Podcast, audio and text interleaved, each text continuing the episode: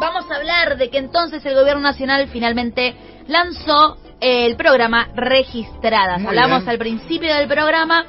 Eh, es una medida muy importante porque lo que busca es un sector que está con mucha informalidad, muchísima, y la idea es incentivar a que los y las empleadoras registren a las trabajadoras de casas particulares em, y esto traería distintos beneficios.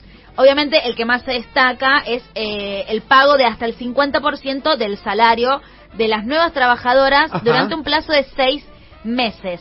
Eh, la inscripción, que, o sea, para quienes se quieran inscribir al programa, la inscripción va a permanecer abierta octubre, noviembre y diciembre, por supuesto, a través de la FIP.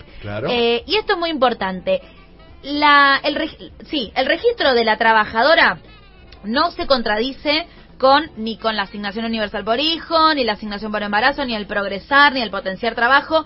Y de hecho esto fue siempre así, porque ¿qué pasa? No, che, sabes que no te registro porque si te pongo como trabajadora registrada vas a perder la AUH, vas a perder el progresar y no, esto no es así, de hecho no fue nunca así. Así que eh, compañeros y compañeras, no pongan excusas, hay que registrar a las trabajadoras. Y bueno, y de paso, este programa trata de eh, de que quienes los registren tengan algunos otros beneficios, como por ejemplo esto, ¿no? El Estado va a pagar una parte del sueldo de la trabajadora durante seis meses, eh, mientras, por supuesto, hay que registrarla, hay que pagar los aportes, las contribuciones, el ART, la ART, y por supuesto, eh, tienen que hay una tiene que haber un compromiso de mantener eh, el puesto de trabajo durante por lo menos cuatro meses más ah, luego de concluir el plazo del programa. Y ojo con esto tampoco pueden eh, despedir a una trabajadora registrada para volver a contratarla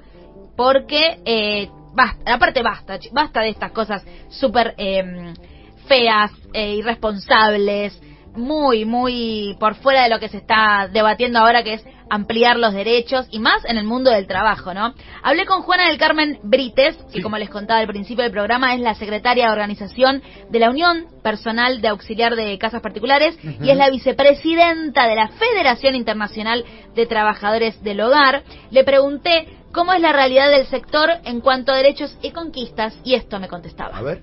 El sector todavía es un sector de alta cantidad de informalidad. Todavía en Argentina llevamos 1.300.000 trabajadoras informales. Esto del no reconocimiento al trabajo doméstico como trabajo. La creación del, sindicato nuestro fue en 1901, o sea que es hace muchísimos años que, que el sindicato viene luchando por la reivindicación de los derechos de las trabajadoras la realidad que también es un sector que cuesta sindicalizar, dado que no es una empresa, entonces esto es uno a uno, es un empleador, un trabajador, y el trabajador se acerca al sindicato cuando tiene alguna problemática. Bueno, esto es clave también, ¿no? Es muy difícil sindicalizar a las trabajadoras porque obviamente no es que vos vas a una empresa, hay un sindicato, están todos en el mismo lugar. Entonces, si nos están escuchando empleadores y empleadoras de trabajadoras de casas particulares, aporten a la causa y acerquen a estas compañeras a su sindicato, que es muy importante.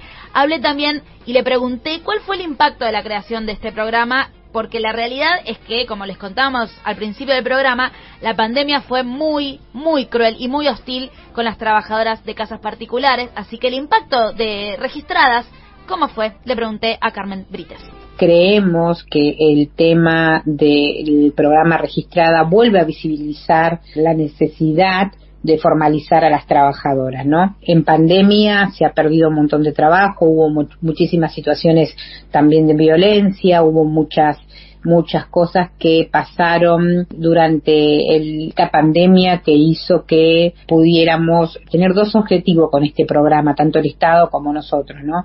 Un objetivo era el, objetivo de la registración para aquellas compañeras que no están registradas y que no estamos dando un premio al empleador por esto, sino lo que estamos es incentivando es, eh, y eso así lo creemos nosotros también, es a la registración.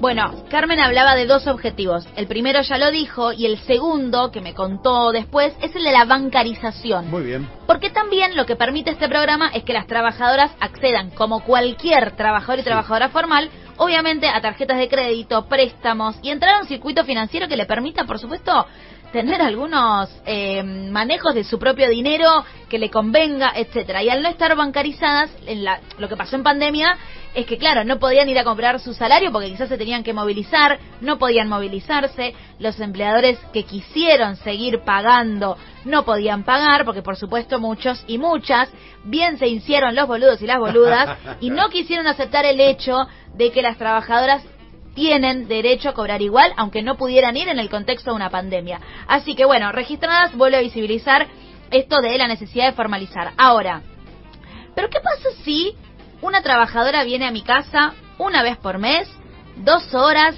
re poquito? ¿La tengo que formalizar igual? La ley 26844 dice que toda trabajadora de casas particulares que trabaje un día, una hora, ya tiene que ser una trabajadora registrada. Por lo cual, acá no es una cuestión de elección, sino una cuestión de derecho, ¿no? No es si quiero o no quiero, es una obligación la registración. Para nosotros, es muy importante este programa para la visibilización, la jerarquización y la registración de las trabajadoras y entender que el trabajo de casas particulares es un trabajo que dan las trabajadoras por un servicio, por una remuneración y no es la persona que nos ayuda, no es la persona que la queremos como una familia.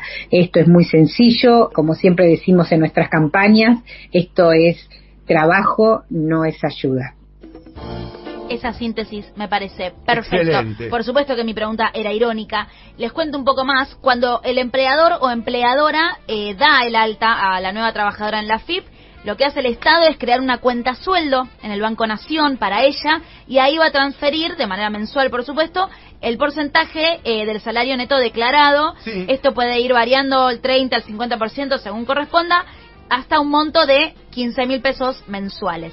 Bueno, ¿por qué elegimos visibilizar este tema? Porque la pandemia y el mundo del trabajo, la verdad es que no fueron muy amigues en, este, en esta época. Las mujeres fuimos las que más sufrimos y las mujeres racializadas y empobrecidas más aún. Así que no podemos hacer la vista gorda eh, porque la verdad que eh, este sector ha sido muy, muy golpeado. Y como dijo Carmen Brites, no es la chica que limpia, no es la chica que ayuda, la chica que viene. La doméstica. Ay, por favor. No me gusta la palabra doméstica. No, tampoco. Es una trabajadora. Tiene derechos como vos y como yo. Y como empleador y empleadora hay obligaciones que hay que cumplir. Sobre todo, chicas, si tenemos una mirada popular del trabajo, donde aparte nos pasamos hablando de que todos tienen que acceder a más derechos, a más. Así que arranquemos por casa ahora este programa registrado viene a visibilizar este tema, así que podemos aportar a la causa de esta manera.